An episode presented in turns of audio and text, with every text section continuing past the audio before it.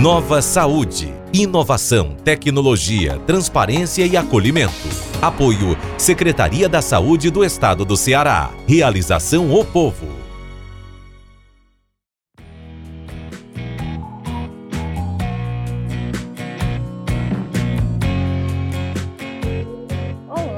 seja bem-vindo. Hoje nós começamos mais um podcast do projeto Nova Saúde, dessa vez para conversar sobre as possibilidades de imunização além da vacina.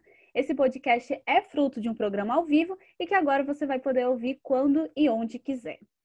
Agora, eu quero dar as boas-vindas ao nosso convidado, o doutor Edson Teixeira. Boa tarde, doutor, tudo bom?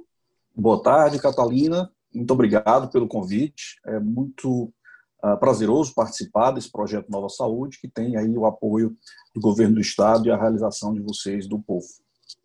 Muito obrigada. É, o doutor Edson Teixeira, gente, é professor de imunologia da UFC, ele é mestre e doutor em bioquímica também pela UFC e também é pós-doutor em glicoimunologia pela Universidade Nova de Lisboa.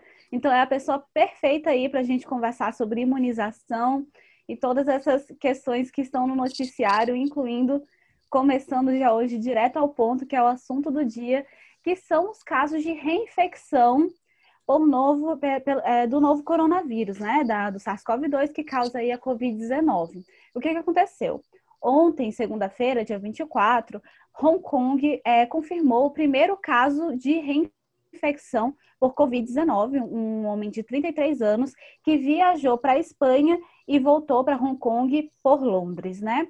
E aí agora hoje também, hoje de manhã, tanto a Holanda quanto a Bélgica confirmaram também dois casos, um em cada país, de reinfecção por coronavírus. E aí eu queria que o senhor começasse explicando um pouquinho, professor Edson, é, o que, que é essa reinfecção, né? E que possibilidades é, de, de, pesquisa e de, de, compreensão do novo coronavírus se abrem a partir dessa, desses casos de reinfecção. Muito bem, muito bem, Catalina. Bom, é, bom, esses casos começaram a aparecer, esses casos não, não são novos, eles já apareceram antes na Coreia do Sul, que foi descartado como, como reinfecção. Esses casos, eles também já apareceram aqui no Ceará, tem um boletim do Estado, da Secretaria de Saúde do Estado do Ceará, uh, alertando para a possibilidade de seis casos como esse em profissionais de saúde. Agora, a gente tem que ter muita prudência quando observa esses casos, porque isso pode ser muito mais relacionado ao indivíduo ou à ocupação ou à, à imunidade pessoal, particular, por exemplo, esse caso da Bélgica, salvo engano, é no idosa, ela já tem um sistema imune bem uh, uh, com algumas dificuldades de produzir e manter a, a, imunidade. Então, são casos bem particulares ainda. Isso tem que ser acompanhado com bastante atenção. Só que a gente tem que ter a tranquilidade, porque hoje uh, já são 23 milhões de casos de Covid.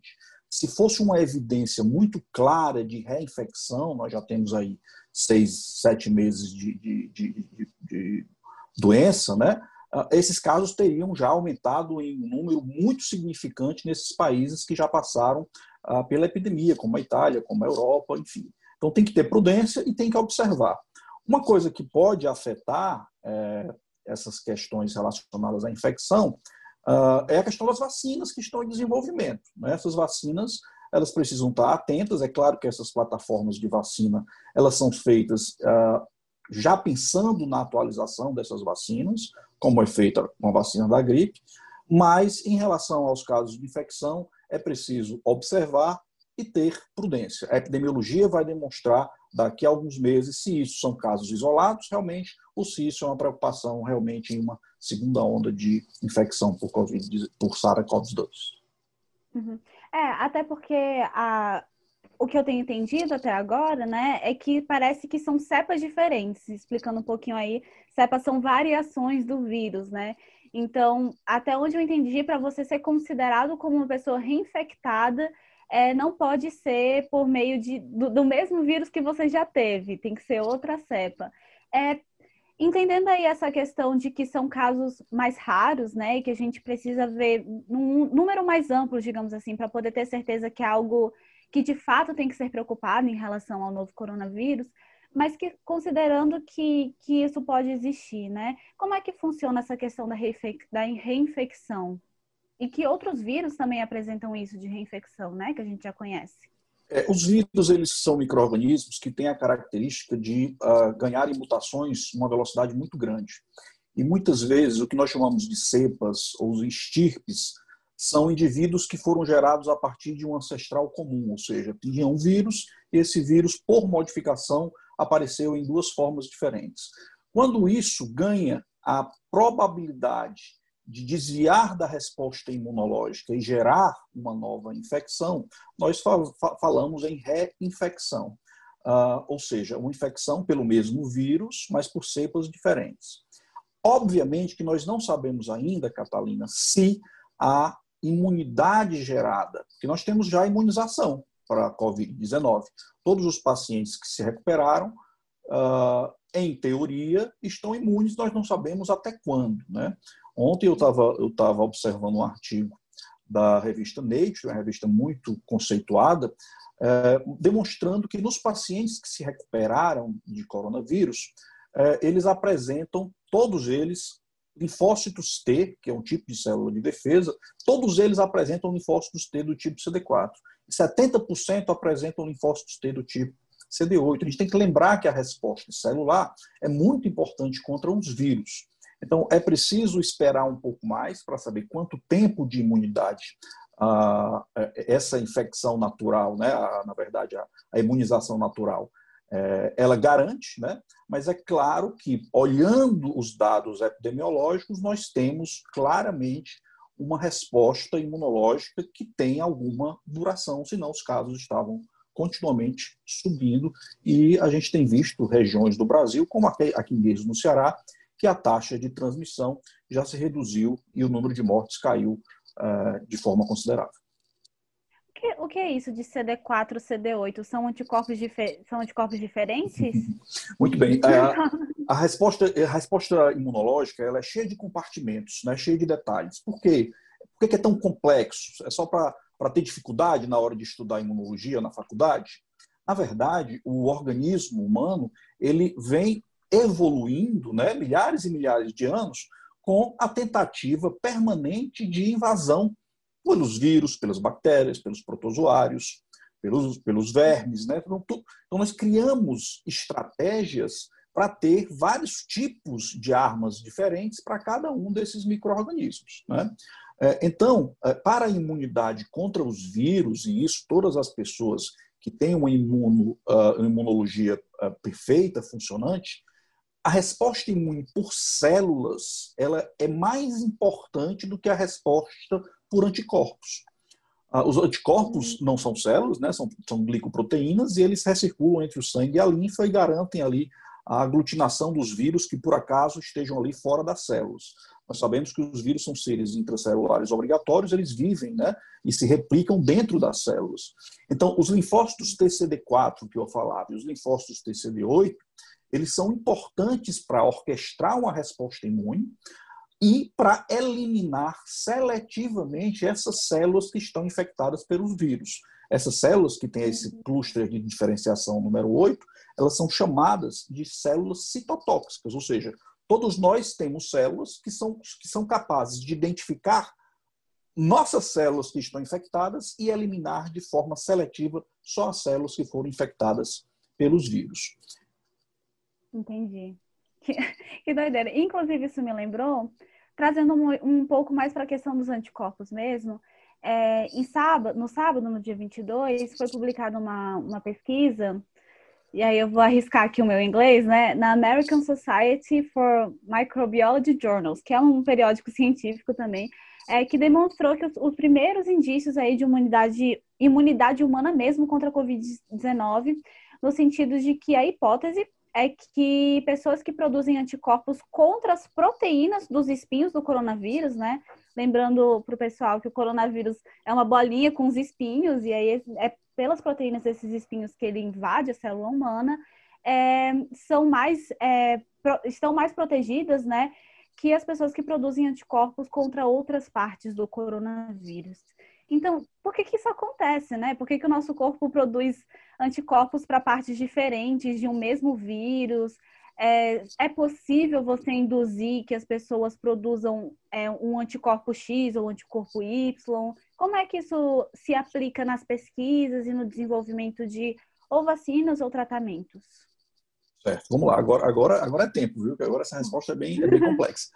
É, na verdade, cada um de nós carrega um conjunto de genes é, que são responsáveis por apresentar pedacinhos dos micro-organismos. Esses micro-organismos, ao adentrar as nossas células, é, são clivados, processados, e nós temos genes que produzem proteínas que apresentam.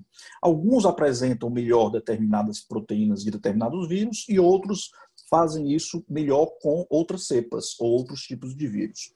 Isso garante a perpetuação da espécie, porque se fosse todo mundo muito parecido e aparecesse um vírus que conseguisse driblar isso, uh, morria todo mundo. Então, isso garante a perpetuação da espécie, por isso nós variamos muito. E isso explica porque é tão difícil fazer transplante de órgãos, porque é exatamente nesses genes que a gente difere muito um do outro. Né?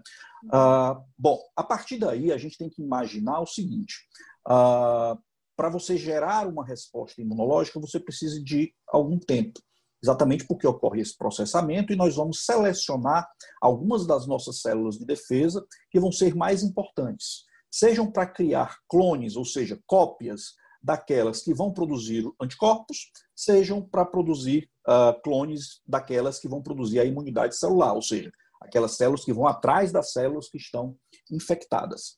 Então, a depender da, dessa qualidade dos nossos genes, nós conseguimos apresentar melhor determinado tipo de antígeno, ou seja, de pedacinho do microorganismo, e por isso algumas pessoas produzem uh, melhor antígenos para o núcleo capsídeo, para a, a proteína spike, que é a do espinho. Uh, esses resultados que eu falo para vocês, que eu acabei de falar a respeito das células T, CD4 e CD8, a gente tem uh, células de memória, ou seja, eles mantiveram essas células de memória depois de se curar da COVID, tanto para a spike, como para proteínas de membrana, como para proteínas do nucleocapsídeo, ou seja, várias partes dos vírus, dos vírus do, do SARS-CoV-2 foram reconhecidos pelas nossas células e, e apresenta e, e o nosso organismo, quando se recupera da COVID-19, tem essas células T de memória que responderão muito mais rápido.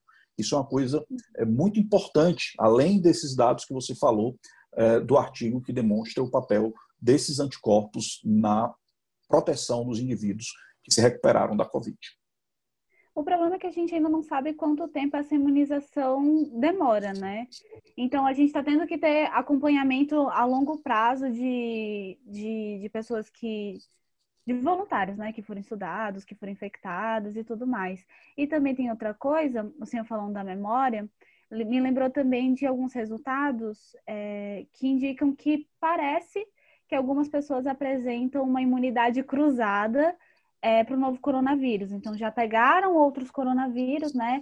E isso vai identificando. É, você pode explicar um pouquinho isso? A, a questão da imunidade cruzada é, e e, e, sempre tentando aplicar como é que a gente pode pensar nisso para as vacinas, né? Eu acho que fica mais fácil também de da gente entender e encaixar num, num momento mais prático para a gente, tentando aplicar assim. Muito bom, Catalina. Começando de trás para frente. Como é que a gente faz vacina? Primeiro a gente tem que saber quem é o bicho, né? sendo bem, bem claro. Então, é, nós tivemos uma coisa recorde que aconteceu agora, que foi a, a, o, a ciência decifrou o genoma do SARS-CoV-2 em tempo recorde. O Brasil, inclusive, participou disso. Uh, ao saber o genoma, você tem todas as informações para saber todas as proteínas uh, que são produzidas pelo vírus. E a partir daí você pode fazer o desenho artificial dessa sequência e produzir esses antígenos. Então é assim que a gente, que a gente produz vacina. Ora, é, eu estou vendo aqui, nós temos 23 milhões de casos no mundo e esse só é só por conta do número de casos, né? É uma quantidade enorme, mas 814 mil mortos. Ou seja, todas essas outras pessoas que não morreram se recuperaram. Então, elas podem ter tido já alguma memória alguma das proteínas de outros coronavírus que os coronavírus eles não são tão, tão recentes. O primeiro, o primeiro relato de coronavírus vem da década de 60. Né? Depois ele reapareceu aí em 2003 com a SARS, depois em 2012 com o MERS, e agora, uh, realmente, por conta da taxa de transmissão muito mais alta, né?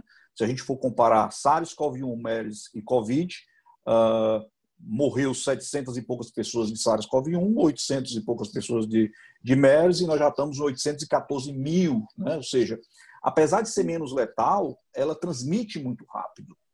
E os oligossintomáticos também transmitem. Então fica muito difícil de você controlar a infecção no caso uh, do Covid-19. Então essas pessoas que se recuperaram, há uma grande probabilidade de terem tido reação cruzada com outros vírus. Às vezes os vírus compartilham, né? Os vírus que são assemelhados compartilham alguns, algumas, algumas moléculas e o sistema imune está pronto para responder caso tenham essas reações cruzadas. Ou então, para você ver como o sistema imunológico é realmente poderoso, o sistema imunológico monta uma resposta imunológica e defende o corpo de uma forma efetiva, levando a que 80% dos casos os indivíduos nem sintam nada.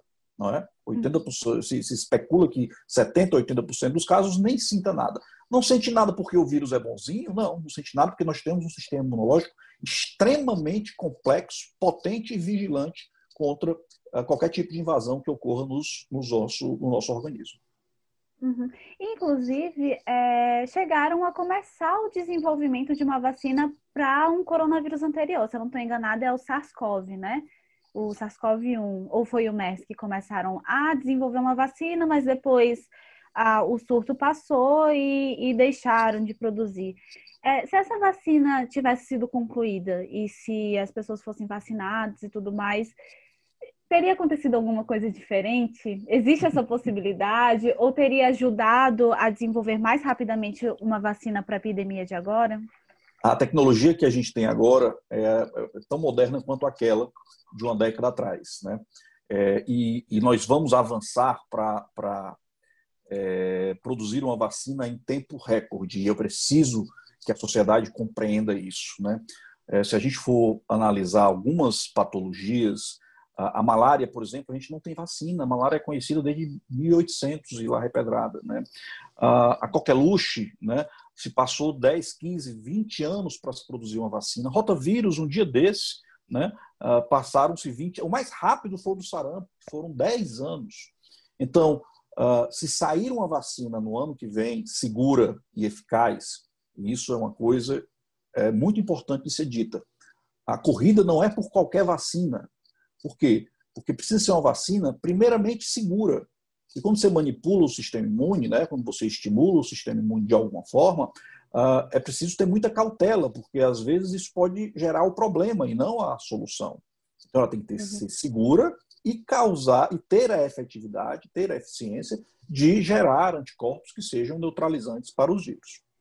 Bom, é, no caso dos, do, surtos de SARS e de MERS, a quantidade de pessoas infectadas foi muito pequena, de 8, de 8 mil no caso da SARS e 2 mil e pouco no caso da MERS. Então foi, foi, foi contida muito rápido a infecção, porque era fácil. Os pacientes que transmitiam eram os que tinham sintomas, os que tinham sintomas você isolava e o vírus não se propagava. Com a transmissão do Covid-19, a coisa foi completamente diferente. Quando os países que sofreram da SARS que foram uh, Hong Kong, Coreia do Sul, Singapura, todos esses eles já estavam, a Ásia está muito mais preparada para lidar com, com esse tipo de vírus, já usa máscara há mais tempo que a gente, já tem esse hábito, né? Uh, então, esses, esses países eles estavam bem mais preparados. É tanto que eles fizeram um exame em jovens, é, antes mesmo de ter sintomas. E aí eles começaram a perceber que os jovens também transmitem. Né? Isso quando a Itália já tinha o número de casos já tinha estourado na Itália. Né? É, foi a partir daí que começou a entender-se que também tem que isolar as pessoas sem sintomas, porque transmitiam. Uh, existem, uh, com relação às vacinas, né, atualmente, um número muito grande de tentativas. Né? Eu acho que a gente pode falar um pouco delas, né, agora, da, da, da, das vacinas. É, com relação à resposta que você, você, pergunta que você me fez, se era melhor ter produzido a vacina ou não, a gente não sabe, porque o SARS-CoV-2 é um vírus aparentado, mas é um vírus diferente. Pode ser que a vacina não funcionasse. Né? É, nós temos hoje 165 protocolos é, de vacinas no mundo. Né? Quanto mais a gente tiver, melhor. Por quê? Porque o desenvolvimento de vacinas, assim como o desenvolvimento uh, de medicamentos, é um funil. Você começa com grandes possibilidades, à medida que você vai avançando nos protocolos, alguns vão saindo da possibilidade de chegar até o final e você fica com poucos. Então é melhor que nós tenhamos muito agora para que ano que vem a gente tenha várias, várias possibilidades. Então, dessas 165, 32 estão começando a ser testadas em humanos. Você vê como já diminui bastante, né, de 165. E somente oito delas estão na fase 3. Eu acho que é importante a gente entender as fases. Né? Você tem uma fase antes de tratar, antes de testar em humanos, que é a fase pré-clínica. Então, você vai lá para os ratinhos, ou para os macacos, ou in vitro, né? e você acha um, um antígeno que seja possível uh, ser testado em humanos. Essa vai para a fase 1, né? fase 1 com quantidade pequena de indivíduos para você testar mais a segurança da vacina. Na fase 2 já são centenas de indivíduos, né? E aí você já pode até separar em grupos, porque também tem isso. A, a sociedade demanda da ciência uma vacina que seja produzida rapidamente e que sirva de 0 a 100 anos e que proteja de tudo, mas isso, quando eu dou aula de imunologia, isso é a vacina ideal. Isso é o mundo ideal. Uhum. Né? É, em ciência, as coisas não funcionam bem assim e tomam tempo. Né? Tomam tempo. É... dá, pra, dá até para pensar um pouco na questão da dengue, né? A gente, o Ceará, pelo menos, tem um grande problema com a dengue. É, vez ou outra a gente tem um, um surto. Eu acho que nos últimos, na última década a gente teve uns quatro surtos de dengue aqui no Ceará. E existe uma vacina, mas essa vacina é recomendada para quem já teve dengue. Então, assim, não é como se eu pegasse é, a vacina e pronto, eu nunca mais vou ter dengue na minha vida, né? Então, acho que também são detalhes a se lembrar, exemplos que existem, né? Eu vou dar dois exemplos do que, em relação ao que você está falando, Catalina, que é muito válido. Então, só terminando aqui as fases. Então, a fase 2 com centenas e a fase 3, nós temos oito vacinas em fase 3, aí já são com milhares de pessoas, 30 mil pessoas, e aí depois que tem resultado, e hoje uh, o, o, o pesquisador-chefe da vacina de Oxford, ele disse que até o final do ano conclui a fase 3. Né? Ou seja, isso garantiria a possibilidade de, em 2021, nós termos análise pelas agências de vigilância de cada país para aprovar ou não. É preciso ter paciência. Né? A gente viu um atropelo aí em relação à vacina da Rússia. Né? O Paraná correu para dizer que quer a vacina. A vacina da Rússia ainda não entrou em teste de três ela foi aprovada precocemente pela Rússia. Então aí nós não vamos entrar nisso, não é minha área, área de política, né? Uh, mas há um, um, uma necessidade de cautela porque é preciso testar maior número de pessoas para ter a segurança de que a vacina realmente, realmente funciona. O que, eu ia falar mesmo? da questão da dengue, o exemplo da ah, dengue. Pronto, bem, muito bem. A dengue a gente já vem trabalhando aí essa vacina, né? O Brasil participa de alguns protocolos. Uh, e nós temos na dengue um, um, um, como uma doença imunomediada, ou seja, a resposta imunológica em um segundo contato com um sorotipo diferente pode gerar os casos graves de febre hemorrágica de dengue e choque do dengue, que leva à morte. Então, veja qual, qual, qual a dificuldade. Se eu tenho uma vacina e ela só serve para um dos quatro sorotipos, essa vacina não serve. Por quê? Porque eu acabo gerando a possibilidade de ter uma segunda infecção e causar problema ao invés de evitar. E as vacinas que a gente tem visto, elas têm, ah, para alguns dos quatro sorotipos da dengue, funcionado muito bem, soro convertido, como a gente chama, ou seja, os pacientes passam a produzir anticorpos e outros não. Então é preciso, e aí por isso a vacina saiu com essa restrição tão grande de só poder ser aplicada em pessoas que já tiveram um dos uh, dos sorotipos.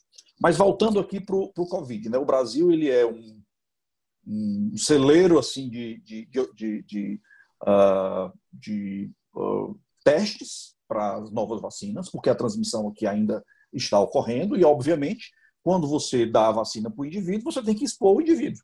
Não tem jeito. O indivíduo vai ter que entrar em contato com o vírus para saber se a vacina tem efetividade ou não. Obviamente, controlado, acompanhado, tudo, tudo mantendo todos esses passos e respeitando, obviamente, a, a, a os códigos de ética é, que são necessários. Então, o Brasil tem, é, com o Butantan, uma vacina chinesa, né, que é a Coronavac, que vai ser testada junto com o Butantan. Essa vacina ela pega o vírus do coronavírus, o SARS-CoV-2, e inativa esse vírus. Ele vai estar tá na fase 3 agora, o Brasil vai participar. Nós temos essa que eu acabei de falar da, de Oxford, que vai ser junto com a Fiocruz. Essa já não utiliza um vírus do SARS-CoV-2, na verdade, ela utiliza é, um adenovírus, que é um vírus que causa otite, faringite comum, resfriado comum, gripe comum, e aí ele inclui lá um gene, uh, por exemplo, da proteína spike, e que vai, uh, ao infectar o indivíduo, fazer com que o sistema imune produza anticorpos contra também essa proteína do Covid-19. E tem uma terceira, que é da Pfizer, essa já usa um RNA mensageiro, ou seja, a vacina informa o corpo para produzir uma proteína viral, e depois de, proteína, produzindo, depois de produzir a proteína viral, se tem a resposta imunológica. Essa vacina é multipaís, é Alemanha, Estados Unidos e China. 30 mil pacientes serão testados aqui na Alemanha e também na Argentina. Mas além dessas três, nós temos mais duas chinesas com vírus inativado, nós temos uma americana que agora, dia 27 de julho, entrou também para a fase 3, 30 mil pessoas serão testadas, e, obviamente, isso é um tempo muito recorde para chegar em fase 3.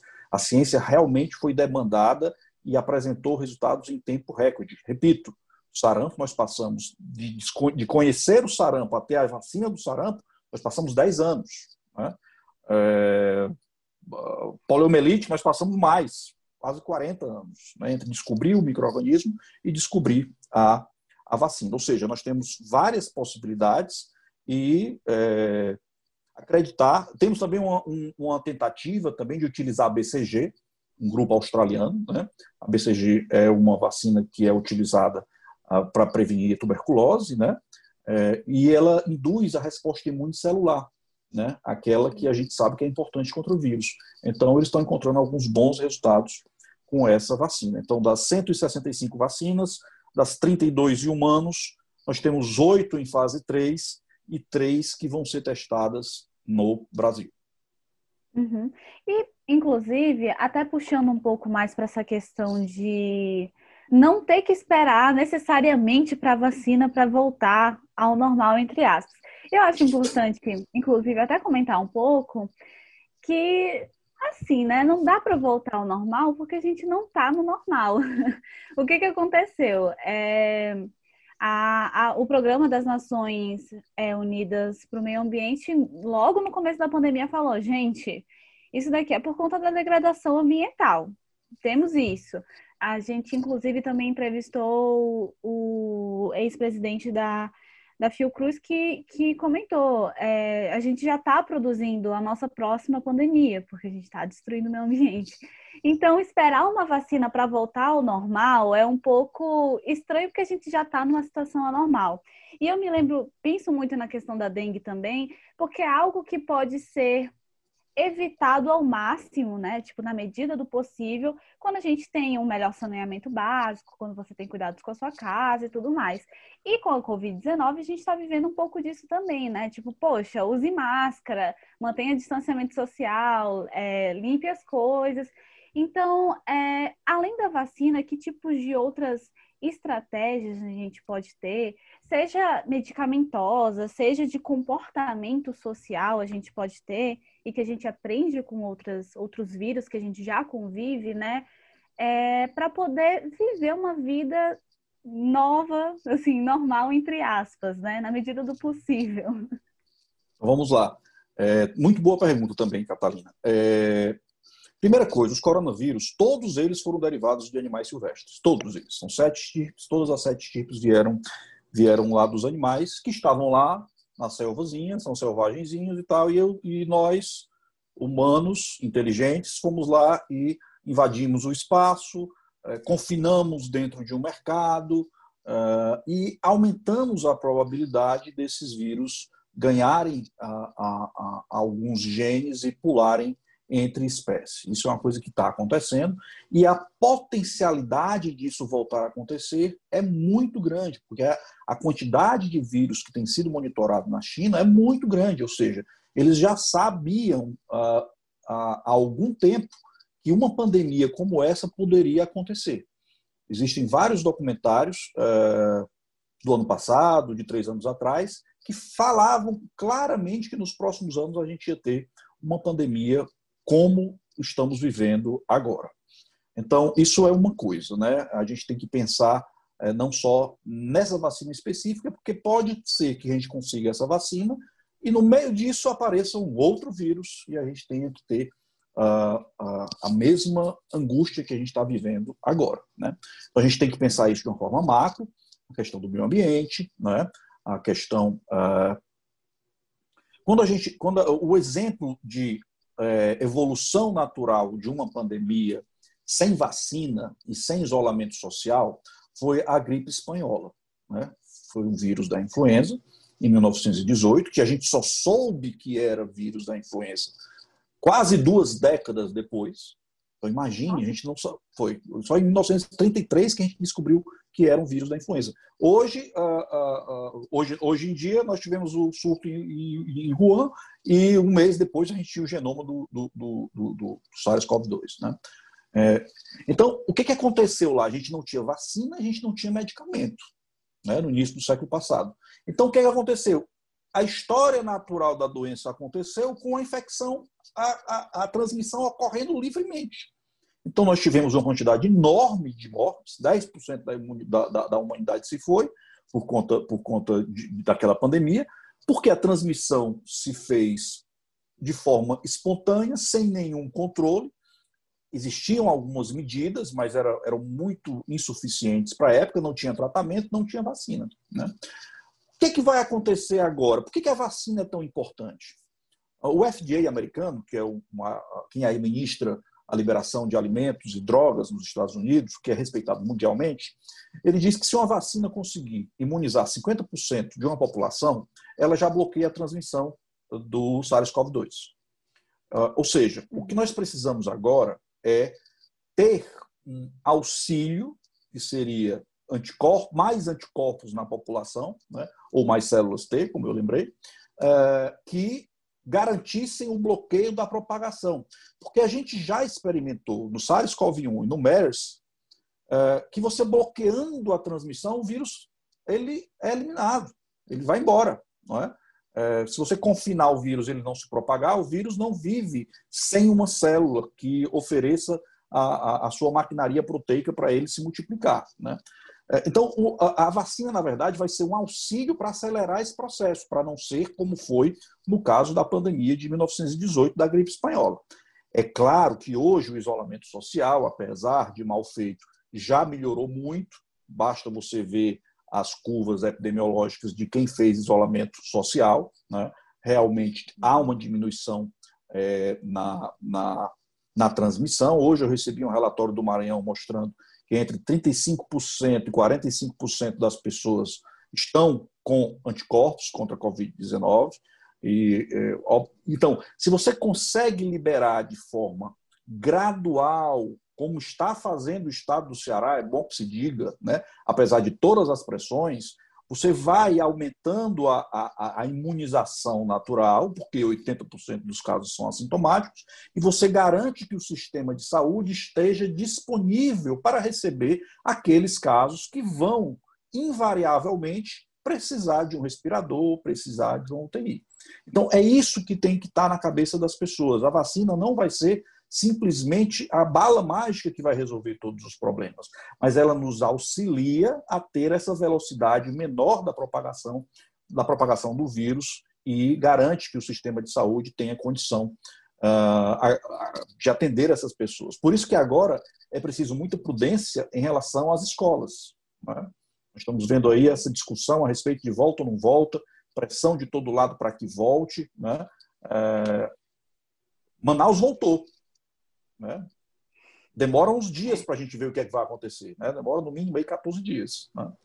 Uh, a Inglaterra vai voltar. Né? A Inglaterra vai voltar agora. Então, uh, seria mais prudente aguardar mais duas, três semanas para ver o que acontece. Né? Uhum.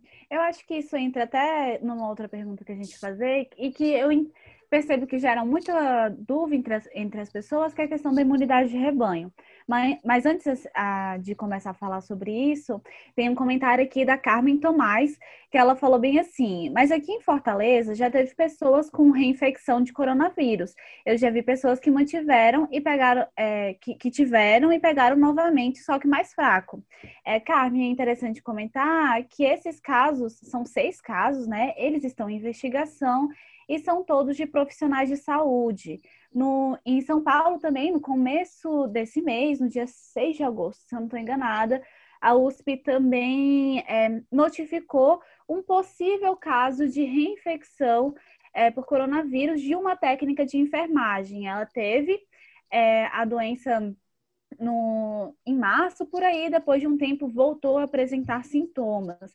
Mas ainda é algo que está sendo investigado, né? Eu imagino que o Edson vai poder explicar um pouquinho melhor daqui a pouco, mas pelo que eu tenho lido, é, tem o caso da reinfecção quando é uma cepa diferente, mas também tem vezes que o, o, vírus fica meio que escondido no nosso corpo e depois de um tempo ele acorda novamente e a gente tem outros sintomas, sendo que é o mesmo vírus, né? O senhor pode explicar um pouquinho sobre isso, diferenciando para a gente Sim, depois ir na verdade, é, muitos desses casos, desculpa, muitos desses casos foram descartados é, porque era o mesmo vírus, né, que ficou escondido lá nas células e por um motivo ou outro acabou se reativando. É claro que a gente precisa de mais casos para ter a certeza disso, mas muitos desses casos foram descartados. Inclusive, três casos aqui no Ceará já foram descartados. O que a gente tem que ter cuidado em relação a, a, a, a afirmar que a pessoa teve duas vezes é porque é preciso saber que forma foi feito o diagnóstico. O diagnóstico mais preciso, o diagnóstico ouro, é o PCR, né? onde você pega uma secreção do, do indivíduo e verifica se nessa secreção tem lá o RNA do vírus, que é a assinatura, né, a impressão digital do vírus. Pronto. Isso você sabe que a pessoa tem ou não tem o vírus. Os primeiros testes que chegaram, testes rápidos, os testes rápidos estão cada vez mais sendo importantes para inquéritos sorológicos da comunidade do que individual, porque eles têm muito falso negativo e podem aqui e acolá aparecer também casos de falso positivo. Então, para você dizer que a pessoa teve duas vezes Covid-19, ela precisa ter dois exames de PCR em tempos diferentes, com um negativado no meio, né, para você dizer que ela realmente teve duas infecções. Além disso, se for possível, o estudo do genoma do vírus para saber se é o mesmo vírus ou se é um vírus de uma cepa diferente.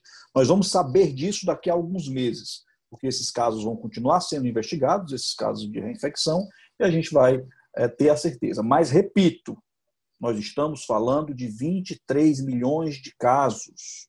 Se a reinfecção fosse uma realidade uh, e que acontecesse de forma natural para todas as pessoas que pegaram, o número de casos de infecções seria muito maior do que a gente tem visto até agora. Entendi. É, obrigada. Pronto, Carmen. Gente, vocês podem continuar perguntando também. A gente está aí aceitando as perguntas, interajam. Se vocês tiverem dúvidas, por favor, perguntem, tanto no Facebook quanto no Twitter, que a gente vai adorar responder e acompanhar aí. É, em questão à imunidade de rebanho, né? Esse foi um termo que que caiu um pouco na boca do povo, só que a gente não entende muito bem como é que parar. É, a, o povo já publicou, né? Falaram que a gente precisa ter calma, que não é muito interessante procurar é, ter uma imunidade de rebanho aqui no Ceará, porque o SUS não aguentaria e tudo mais. Então, como é que funciona essa questão da imunidade de rebanho? Por que, que a gente precisa ter calma? É, como é que isso funciona em termos mais de atendimento, né, do serviço público mesmo? É, quando, uh, quando ocorreu a febre, a febre, a gripe espanhola, nós adquirimos a imunidade de rebanho da pior forma possível, que foi uhum. transmissão à vontade, morreram todas as pessoas, muitas vezes por não ter atendimento, uh, os centros de saúde estavam lotados, e aí quem se recuperou acabou criando imunidade e bloqueou a transmissão do vírus. É a pior forma de você adquirir imunidade de rebanho. A melhor forma de você adquirir imunidade de rebanho sem a vacina é fazendo isolamento social e liberando as pessoas aos poucos, como tem sido feito aqui no Ceará. Ah, esse termo vem da veterinária mesmo e se imaginava, se imaginava, porque o Covid vem mudando muitas coisas, que em torno de 60%, 70% das pessoas é, com imunidade contra um determinado microorganismo, isso seria uh, suficiente para o microorganismo não ter, não ter mais viabilidade de transmissão. Né? É, por que, que eu estou dizendo que com o Covid isso mudou? Porque no último é, inquérito sorológico feito aqui pelo, pelo, pelo grupo de Pelotas, a gente não chegou nem a 20% e os casos estavam caindo muito rapidamente. Então, é, a gente não sabe exatamente por que esse número mágico. Né? É, repito, inquérito sorológico vê anticorpo. Talvez, se a gente tivesse uma análise de anticorpo e também de células, pudesse ficar mais claro o nível de imunidade de rebanho que a gente está chegando. Mas, uhum. para ganhar a imunidade de rebanho aos poucos, com a vacina é melhor. Vacina, obviamente, a imunidade de rebanho vai ser muito mais rápida. Né?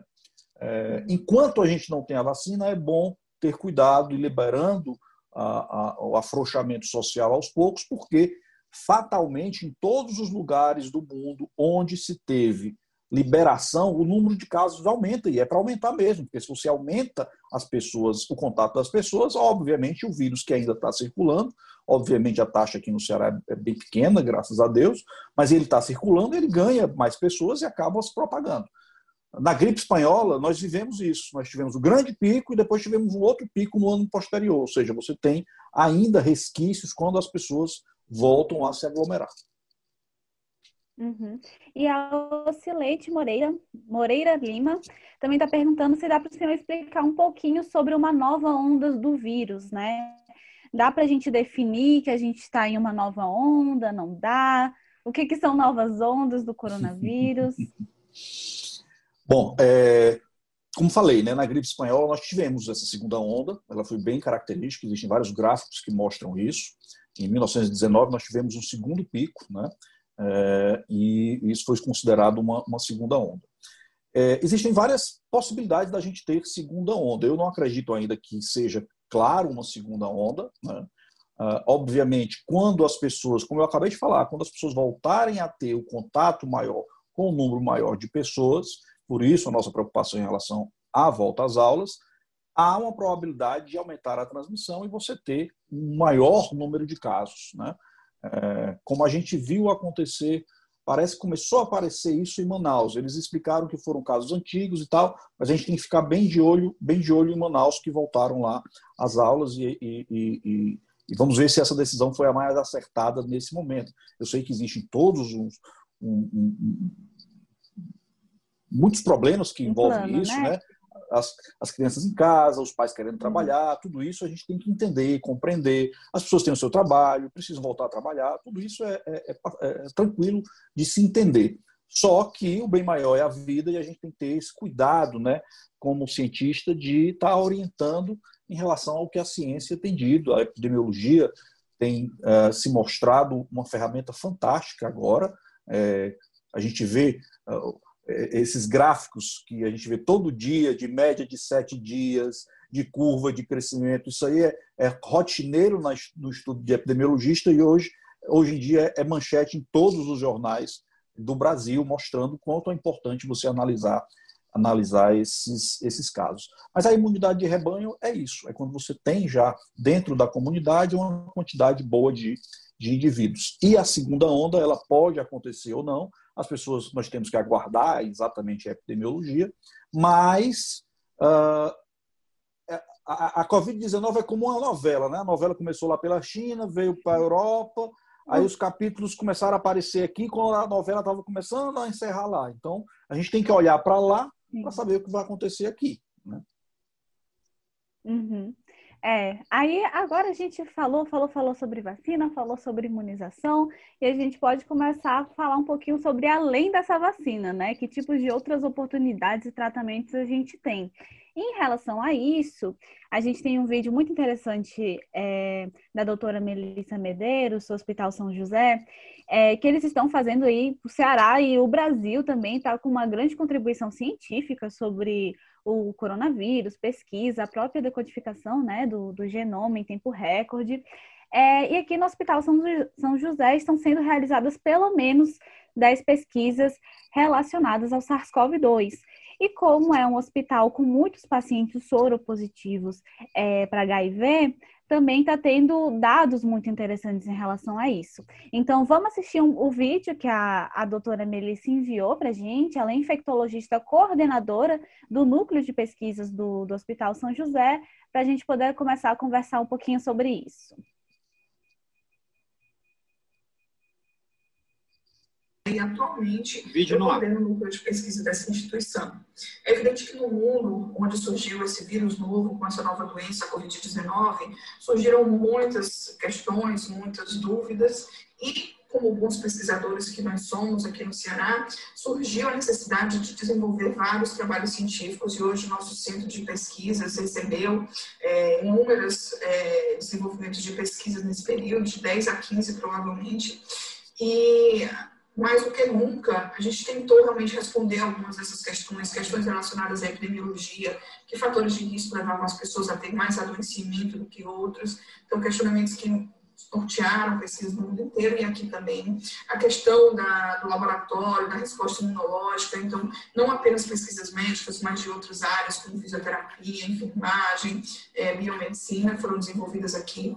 Como um hospital também, que é rico em pacientes soropositivos, a gente também teve uma avaliação de, de que possivelmente esses pacientes é, não tiveram quadros tão graves, talvez uma, possível, uma possibilidade de, da medicação ter algum impacto, porque é muito parecida com o antiviral que a gente já conhece, e talvez a gente possa utilizar, inclusive, 8, na população 7, não soropositiva. e muitas outras pesquisas 4, têm sido desenvolvidas 3, a partir desses 2, dados que a gente vem Voltamos. Pois é, como a doutora Melissa comentou no vídeo, pode existir, é uma hipótese, não é nada confirmado, vamos prestar atenção nisso também. É uma relação entre o tratamento com antivirais, né, dado para os pacientes soropositivos, e um impacto menos grave, menos intenso da Covid-19 nessas pessoas. É, então, doutor Edson, eu queria que o senhor comentasse um pouquinho se existem outros tipos de opções, né, para lidar com a Covid-19. Se de fato medicamentos podem funcionar não apenas com tratamento, mas talvez com algum tipo de prevenção para a Covid. Que tipos de, de possibilidades se abrem com essa observação do Hospital São José? Bom, primeiro é importante é, ressaltar a importância do Hospital São José para a saúde da população do estado do Ceará. Hospital de referência, é, que está ali do lado da Universidade Federal do Ceará, que serve de estágio para os nossos estudantes e é, que vem sendo muito bem administrado há muitos anos, fazendo um papel importantíssimo para toda a comunidade cearense. Bom, existem algumas formas. Bom, primeiro de prevenção. Prevenção é máscara, isolamento social e lavar as mãos. Pronto. É, é o mais barato de prevenção que a gente tem. Não adianta ter aquela esperança de ilusão de tomar uma pílula e ficar imune ao coronavírus. Não. Lavar as mãos é barato. Álcool em gel também. Máscara também. Isolamento social também. Então, prevenção é isso. Obviamente que a ciência vai buscar tratar as pessoas para evitar ter a quantidade de óbitos que uh, o mínimo possível. Né? Então, nós temos algumas estratégias. Uma das estratégias é bloquear o vírus. O vírus precisa entrar na célula, né? Ao entrar na célula, ele organiza a maquinaria celular para produzir cópias dele mesmo. E existem alguns medicamentos que já trabalham para bloquear esse processo. Né? Uma outra forma é você imitar o sistema imune, para ajudar o sistema imune. É uma segunda forma, e tem várias pesquisas que fazem isso. E a terceira, e muito promissora área da pesquisa, que tem o primeiro medicamento que realmente trata a Covid, é, são aqueles que combatem o fogo amigo, que combatem a inflamação exacerbada provocada pela resposta imunológica, que é a dexametasona, que é um medicamento já produzido por vários uhum. laboratórios, que é um, um medicamento que é um corticosteroide uh, seguro e que, usado no momento correto, consegue reduzir o número de óbitos. Por Por que eu estou falando do momento correto? Porque não é para correr para a farmácia, porque a mesma pesquisa que diz que o uso da dexametasona no hospital reduz o número de óbitos, se esse mesmo medicamento for tomado sem a orientação médica antes da internação, em casos leves, ele bloqueia a ação do sistema imune e a pessoa pode morrer. Ou seja, é o veneno e é a, a, a cura.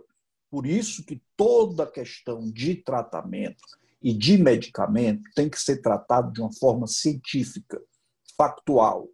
Fake news nessa hora custa vidas. É importantíssimo que a gente compreenda. Estou dando um exemplo de um medicamento que, se utilizar da forma correta, economiza, reduz a quantidade de óbitos.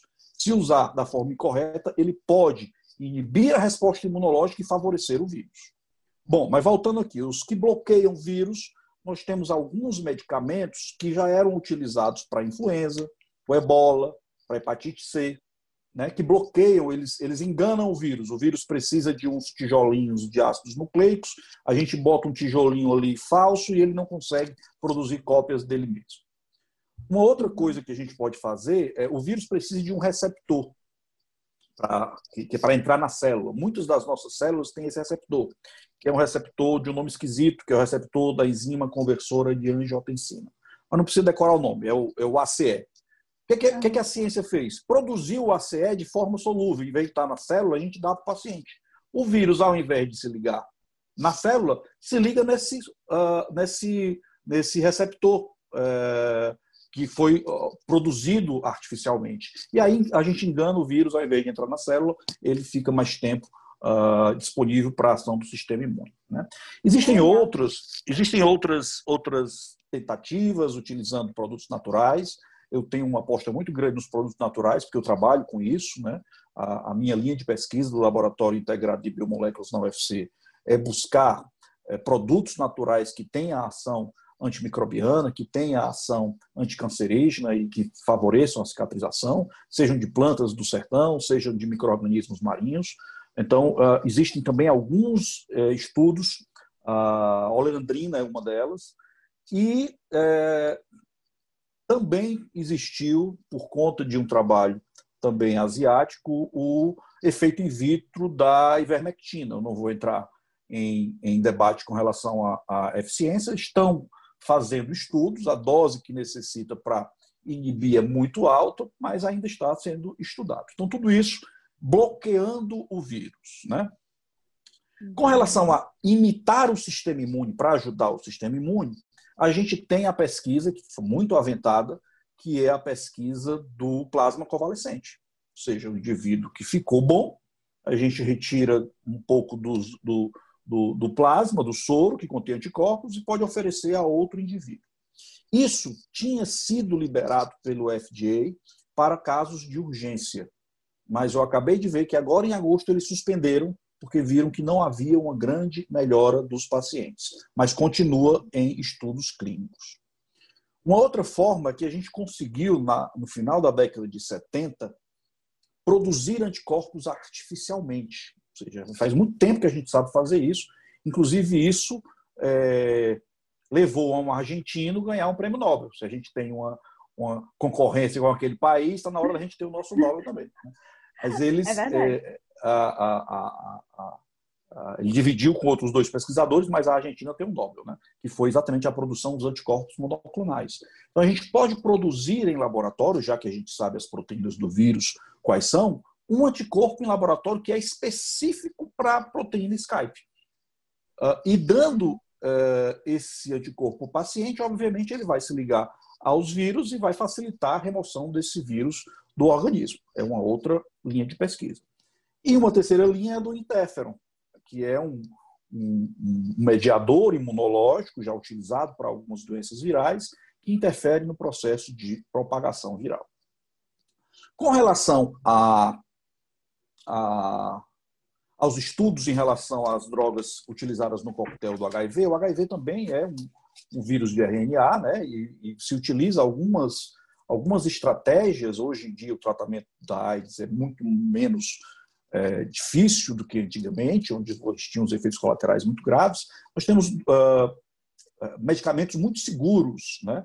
é, como os inibidores de protease. E aí, é, acabou de sair na Lancet, uma revista também muito conceituada na área médica, um trabalho que envolveu 127 pacientes que utilizaram esse coquetel. São dois inibidores de protease, um, um antiviral utilizado para hepatite C e o interferon beta.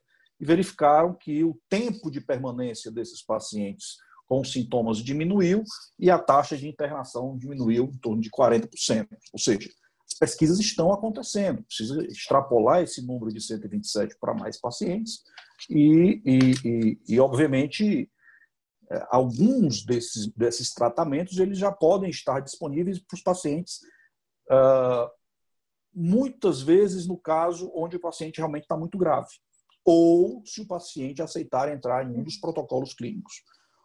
Outra coisa, uh, Catarina, que eu quero deixar muito claro, uh, não se pode usar medicamento de uma forma para o qual ele não foi desenhado, a não ser que você esteja fazendo uma pesquisa. É? Porque, ah, porque isso é uma questão de segurança, é uma questão de bioética. Né? Ou existe um caso, quando o paciente está muito grave, que aí sim, ah, por conta da gravidade do paciente, você pode utilizar esses medicamentos. E finalizando aqui a, a resposta em relação ao tratamento, nós temos aquele que é o combate ao fogo amigo. Né? Ou seja, uhum. o vírus, às vezes, ele não causa tão mal quanto o sistema imune, porque ele induz o sistema imune a provocar uma inflamação muito grande nos pulmões, levando à, destruição do tecido, né, ao comprometimento do tecido. Então aí entra a dexametasona, entra os, os, os anticorpos que bloqueiam determinados mediadores, como os anticorpos que bloqueiam o receptor de L6. Existem pesquisas que utilizam células-tronco para reintroduzir, obviamente isso é muito caro, mas pesquisa tem que, tem que buscar todas as alternativas. São células-tronco que, ao uh, serem colocadas no paciente produzem moléculas anti-inflamatórias, tem protocolos envolvendo filtragem para retirar esses mediadores inflamatórios do paciente grave, enfim, existem várias possibilidades de tratamento sendo, sendo trabalhadas na ciência e nos protocolos clínicos. É claro que isso tem que ser visto com também paciência, isso toma tempo, e, mas obviamente pode dar, nos dar uma esperança não só para essa pandemia, mas para as próximas que virão. É. Inclusive, dando aqui uma informação, né? A, o, laboratório farmacêutico britânico, a AstraZeneca, que é quem está desenvolvendo a vacina da Oxford, né, que tem um nome muito complicado para lembrar aqui agora, mas em, é, em conjunto, também anunciou hoje o início dos testes clínicos, a primeira fase é para um remédio mesmo que pode prevenir e tratar a Covid-19. É, esse remédio, ele combina dois tipos de anticorpos, né? E eles vão começar a fase 1 de testes com 48 voluntários saudáveis do Reino Unido de idade de 18 e 55 anos. A, assim, né? A ideia é que seja um remédio que possa é, ser utilizado em pessoas expostas e já infectadas, mas só agora começou os testes, então vamos com calma. Mas são outras questões além da vacina que estão acontecendo no mundo e eu acho até importante mencionar como e como o senhor mencionou durante todas as suas falas, que os cientistas eles estão correndo contra contra o relógio de uma maneira que nunca foi feita antes, né? Então, a média de tempo é de 10 ou mais anos para a produção de vacinas até agora. É, na terceira fase de, de testes em humanos, que é a, a mais decisiva, a taxa de falhas é de 50%. Então, assim, também tem muita coisa a se analisar. Se falhar, ver a dose, ver o design da vacina. Então, é importante ter paciência e apoiar mesmo a, a pesquisa científica, apoiar os procedimentos e metodologias científicos rigorosos, né? E a transparência desses dados. Antes da gente finalizar, a Cileide Moreira Moreira Lima fez outra pergunta. Ela perguntou quais medidas devem ser tomadas pelo cidadão no dia da eleição, durante a pandemia. E aí, o que, que precisa ser feito, Edson? Muito bem. Uh, o Tribunal Superior Eleitoral já tem acenado né, para algumas medidas, né, como, por exemplo, estender o horário da, das sessões eleitorais, para que as pessoas tenham mais tempo e, e, e esse espaçamento garanta o isolamento social necessário. Eu acredito que uh, as eleições elas vão acontecer, é, obviamente serão adiadas, né, mas deve acontecer com os mesmos cuidados que a gente tem tomado até agora. Isolamento social, álcool em gel, sabão e uso de máscaras. É isso que garante com que o vírus mantenha a, a propagação abaixo de 1, como é o caso do Ceará, que já está abaixo de 0,6, e eu espero que continue assim até, até as eleições municipais. Muito bem. Então, gente, são exatamente quatro horas. Uma hora de live se passou, uma conversa muito boa, muito esclarecedora. Foi muito legal, vocês fizeram bastante perguntas. E a nossa live está chegando ao fim, é o fim do nosso encontro. Eu quero dar a última palavra aqui para o senhor, doutor Edson, para o senhor falar o que sente que precisa ser dito já no finalzinho, para a gente poder ir encerrando a live de hoje.